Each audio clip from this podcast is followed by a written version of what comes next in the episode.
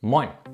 Heute möchte ich mir mit dir das Depot von Warren Buffett anschauen, beziehungsweise welche Position hat Buffett in den letzten Wochen gekauft und verkauft. Aber was natürlich viel, viel interessanter ist, woher habe ich denn eigentlich diese Information und was mache ich mit der Information? Es ist so, dass äh, im amerikanischen Recht Großinvestoren, institutionelle Anleger mit einem ähm, Volumen von größer als 100 Millionen US-Dollar dazu verpflichtet sind, regelmäßig, nämlich vierteljährlich, einen Bericht zu veröffentlichen, in dem sie ähm, sagen müssen, welche Position sie aktuell halten. Und äh, dieser Bericht, der wird ein Formular veröffentlicht, das ist ein standardisiertes Formular, das nennt sich 13F Filling. Das heißt das Formular 13F. Und dieses Formular 13F, das wird regelmäßig von der SEC bzw. von den Anlegern veröffentlicht und man kann das auf der Internetpräsenz der SEC, also der amerikanischen Aufsichtsbehörde, einsehen. Dafür einfach auf sec.gov und dort kann man sich dann von eigentlich nahezu allen institutionellen Anlegern die Positionen herunterladen, beziehungsweise das Depot, den Depotauszug, beziehungsweise dieses 13F-Filling, das ein, äh, ein Formular ist, in das quasi das Depot eingetragen werden muss. Und so ist eben auch möglich, dann unter anderem zu schauen, welche Position hält eigentlich Warren Buffett. Ich kann mir aber auch anschauen, welche Position hält George Soros oder Joel Greenblatt oder irgendein anderer Investor und kann darüber natürlich sehr interessante Rückschlüsse ziehen. Ich habe diese 13F-Feelings in der Vergangenheit äh, häufig dazu genutzt, um zu schauen, wie agieren denn eigentlich äh, die Investoren, was ist deren Ansätze, wann kaufen, wann verkaufen sie Aktien.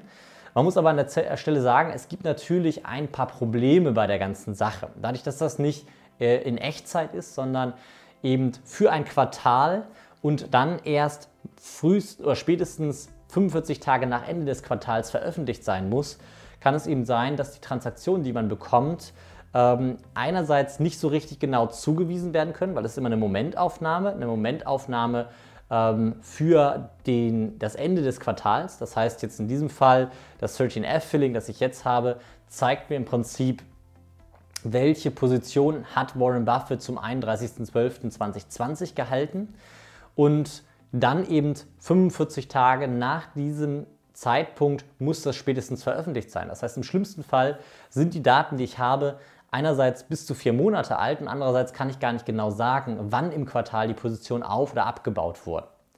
Trotzdem ist natürlich so ein 13F-Filling sehr, sehr interessant, weil man irgendwie versteht, welche Position hat ein Investor, wann baut er sie auf, wann baut er sie ab, zumindest ungefähr.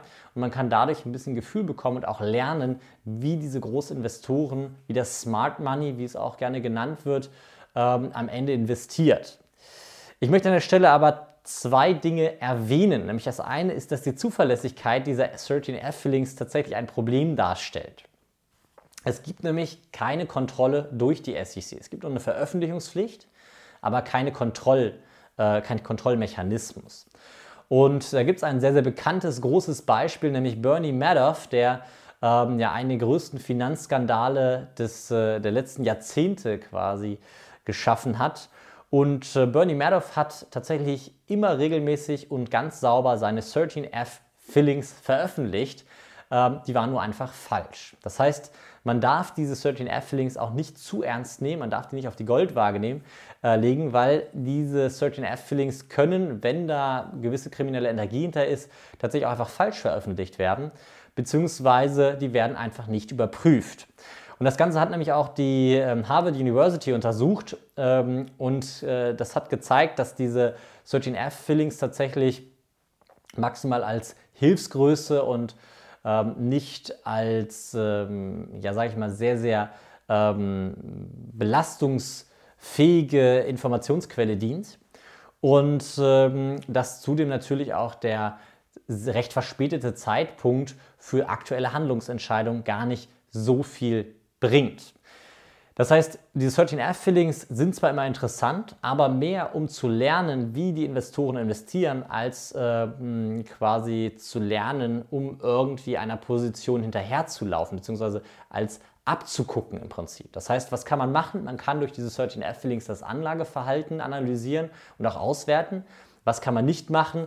Es macht keinen Sinn, die Position nachzukaufen, die ein Großinvestor oder mehrere Großinvestoren aufbauen oder abbauen. Zudem haben diese 13 F-Links ein ganz, ganz entscheidendes Problem aus meiner Sicht, nämlich es werden nur Long-Positionen präsentiert. Das heißt, nur gekaufte Aktienpositionen. Man findet eben äh, viele Optionen und Derivate gar nicht in diesen 13 F-Links. Ähm, leer verkaufte Positionen findet man auch nicht in der Form, beziehungsweise müssen nicht in der Form veröffentlicht werden. Das heißt, es ist am Ende ein unvollständiges Bild, was man da geliefert bekommt, nämlich nur das Bild von den Aktienpositionen. Und die bringen tatsächlich herzlich wenig, weil aus der Erfahrung und aus der Beratung von institutionellen Anlegern habe ich äh, gelernt, dass ein großer Teil des Portfolio-Managements über die ähm, Verteilung über verschiedene Assetklassen, das heißt Aktien, Anleihen, Rohstoffe, Devisen und Immobilienfonds läuft und nur eben ein kleiner Teil, beziehungsweise zeitweise natürlich auch äh, gewichtungstechnisch der größte Teil, aber über die Aktien läuft. Ne? Und dadurch hat man eben das Problem, dass quasi diese Information zwar interessant ist, aber nichts über die Portfoliostruktur aussagt. Und die Portfoliostruktur ist am Ende das Entscheidende dafür, ähm, was quasi ähm, die Performance des Portfolios ähm, ausmacht. Ne? So, und trotzdem gucken wir uns das Ganze mal an, weil es ist hochinteressant, ähm, was Buffett da in den letzten Wochen und Monaten gemacht hat. Erstmal die Top 10 Positionen habe ich mal rausgeschrieben, weil die sind auch immer ganz interessant. Buffett hält als größte Position Apple, ist auch voll überzeugt von Apple, von der Qualität von Apple. Mittlerweile macht ähm, Apple 44 Prozent des Portfolios aus. Wobei man sagen muss, die Tendenz ist fallend. Ähm, Buffett hat in den letzten Monaten Apple abverkauft, nämlich ungefähr 6%. Das heißt, äh, wir haben dort eine riesen Bestandsreduktion, nämlich ein Abverkauf von Apple von ein paar hunderttausend, wenn nicht sogar ein paar Millionen Aktien. Ähm, und das ist natürlich eine viel interessantere Information als eigentlich die Information, dass Buffett Apple im Portfolio hat. Die zweite Position ist die Bank of America, die mit immer noch 11% im Portfolio ist. Da ist die Tendenz auch weder fallend noch steigend. Die Position ist gleich geblieben, genau wie bei Coca-Cola mit 8%, bei American Express mit 7% und bei Kraft Heinz mit 4%. Das heißt, das sind im Prinzip die vier ähm, größten Positionen nach Apple und da gab es auch keine Veränderung. So, und dann wird es interessant. Äh, Buffett hat nämlich Verizone eingekauft. 3% des Portfolios macht das mittlerweile aus mit und die komplett neu entstanden, das heißt 100% Zukauf. Dann, ähm, und damit ist natürlich auch interessant zu sehen, das ist eine relativ frische Position, die wurde in den letzten Wochen und Monaten aufgebaut. So, und dann gibt es als nächstes die Position Moody's, die ist auch schon seit Jahren, wenn nicht sogar Jahrzehnten im Portfolio von Warren Buffett mit 3%. Ähm, ist eine der großen Ratingagenturen. Das ist natürlich auch immer interessant, wenn ein ähm, großer Investor an einer dieser Ratingagenturen, die ja systemrelevant sind, beteiligt ist und das auch in einem nicht, nicht unerheblichen Umfang, ähm, dann äh, ist es natürlich hochinteressant, weil ich, das ist natürlich äh, gewissermaßen auch äh, Informationsvorsprung, der da vielleicht existiert. Ähm, das wäre natürlich eine Unterstellung von, von Insidergeschäften, das will ich an der Stelle nicht machen, aber trotzdem ähm, ist das sehr interessant, dass Moody's, die als Unternehmen als solches nicht besonders rentabel oder auch nicht besonders guter Deal sind aus meiner Sicht, trotzdem seit eh und je im Portfolio von Buffett rumschwirrt. Die nächstgrößere Position ist die US Bank Corp mit 2%. Jetzt kommen wir wirklich schon in diese kleinen Positionen, in Anführungsstrichen prozentual zumindest kleinen Positionen. Ähm, da gibt es auch keine Veränderung, beziehungsweise eine leichte Tendenz fallend, hatte ich mir notiert. Ich weiß aber nicht genau, wie viel Prozent. Und äh, die nächste Position ist Chevron, die komplett neu aufgebaut wurde, macht 1,5% aus.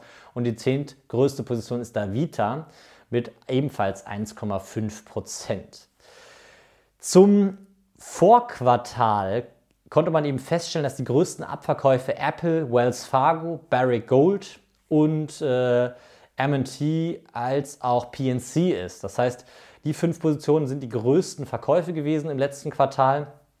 Ganz interessant, Barrick wurde abverkauft, ist natürlich auch äh, gewissermaßen logisch. Äh, Barrick hat eine ziemliche Rallye mit dem Gold hingelegt. Ähm, als dann die Märkte wieder anfingen, sich zu stabilisieren, die Kurse wieder anfingen zu steigen, ist Barrick wieder unter Druck geraten. Guter Zeitpunkt, die Position abzustoßen und da Gewinne mitzunehmen. Ähm, was natürlich nochmal interessant ist, auf die Portfoliostruktur insgesamt zu gucken, zumindest was den Aktienteil angeht. Da können wir sagen, aktuell 44% Technologie liegt an Apple, ähm, 27% Finanzbranche, 13% Konsum und zwar nicht zyklischer Konsum, nicht zyklische Konsumgüter. Und das sind insgesamt 84% des Depots. Das heißt, 84% des Depots sind auf diese drei Branchen ähm, verteilt. Und das ist natürlich hochinteressant. Da gibt es keine äh, marktübliche Verteilung, sondern schon eine sehr spezifische Bündelung in diesem Bereich. Auch eine gewisse Form von Branchenrotation, die da sicher stattfindet. Und ähm, eben die anderen sind deutlich untergewichtet, die anderen Branchen. Was zudem bei Buffett der Fall ist, dass man eine deutliche Übergewichtung in den USA hat. Also Buffett ist natürlich ein Investor, der sehr fokussiert auf den amerikanischen Markt schaut und nicht besonders viel international unterwegs ist. Eine Sache möchte ich noch sagen, und zwar, was ich aus der institutionellen Welt tatsächlich gesehen habe, ist, dass ähm, im Prinzip alle institutionellen Anleger bei den anderen Anlegern abschauen wollen. Deswegen versuchen natürlich die institutionellen Anleger so spät wie möglich dieses 13F-Filling zu veröffentlichen. Das heißt, in der Regel 44 Tage oder 45 Tage nach ähm, dem Ablauf des Quartals. Das heißt, wirklich das, was rechtlich erlaubt ist, und trotzdem fangen an, die Investoren, also die institutionellen Anleger bei den anderen abzugucken.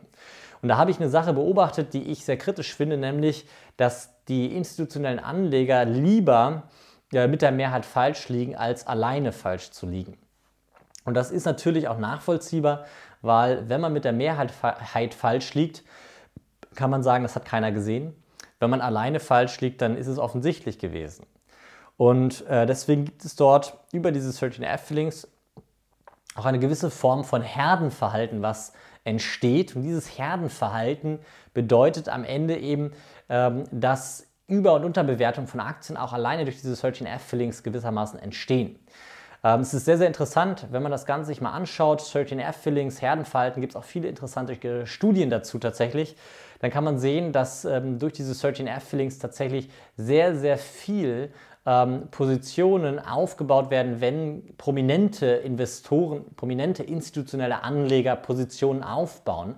Und das meistens erst nach Veröffentlichung dieses 13F-Fillings.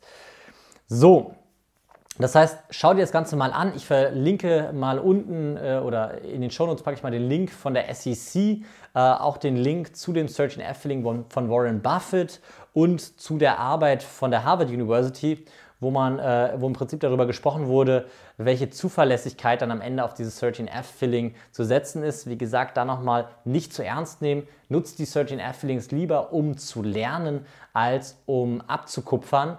Ähm, der Lernprozess funktioniert sehr gut mit den, äh, mit den Formularen. Das Abkupfern tatsächlich erfahrungsgemäß und auch statistisch ausgewertet nicht so richtig gut. Und deswegen an der Stelle ähm, lernt, und das ist auch immer das Gleiche, äh, es nützt nichts, eine Strategie von jemand anders abzugucken, weil man meistens dann zu spät ist, sondern es ist wichtig, eine eigene Strategie an der Stelle aufzubauen. Ich habe noch eine Kleinigkeit und zwar habe ich in den letzten Wochen einen neuen Excel-Rechner gebaut. Ähm, das ist vielleicht noch eine kleine Neuigkeit, die dich höchstwahrscheinlich auch interessiert. Und zwar habe ich einen Excel-Rechner gebaut, mit dem man sehr, sehr genau errechnen kann, wie man seine Altersvorsorge, seine Rente durch Investitionen in Aktien oder überhaupt Anlagestrategien an den Kapitalmärkten, an den Börsen aufbauen kann. Und dieser Excel-Rechner, der ist jetzt komplett überarbeitet worden. Den gab es auch schon mal in der Vergangenheit. Eine komplett neue Version, die extrem gut geworden ist. Und deswegen, den Link packe ich dir auch mal in die Show Notes. Lad dir das Ding mal runter, ähm, weil damit kannst du im Prinzip sehr genau bestimmen, wann du ähm, in Rente gehen möchtest und vor allem, was du jetzt zurücklegen musst und welche ähm, Strategie du fahren musst, damit du am Ende ähm, in deinem Alter eine gewisse Rente erzielst, eine gewisse Rente erhältst und dein Rentendasein am Ende genießen kannst. Ne? Guck dir das Tool wirklich mal an, ist super geil. Ich habe hier mal einen Screenshot davon und gib mir gerne Feedback in den Kommentaren. Ansonsten sehen wir uns im nächsten Video. Bis dann, ciao.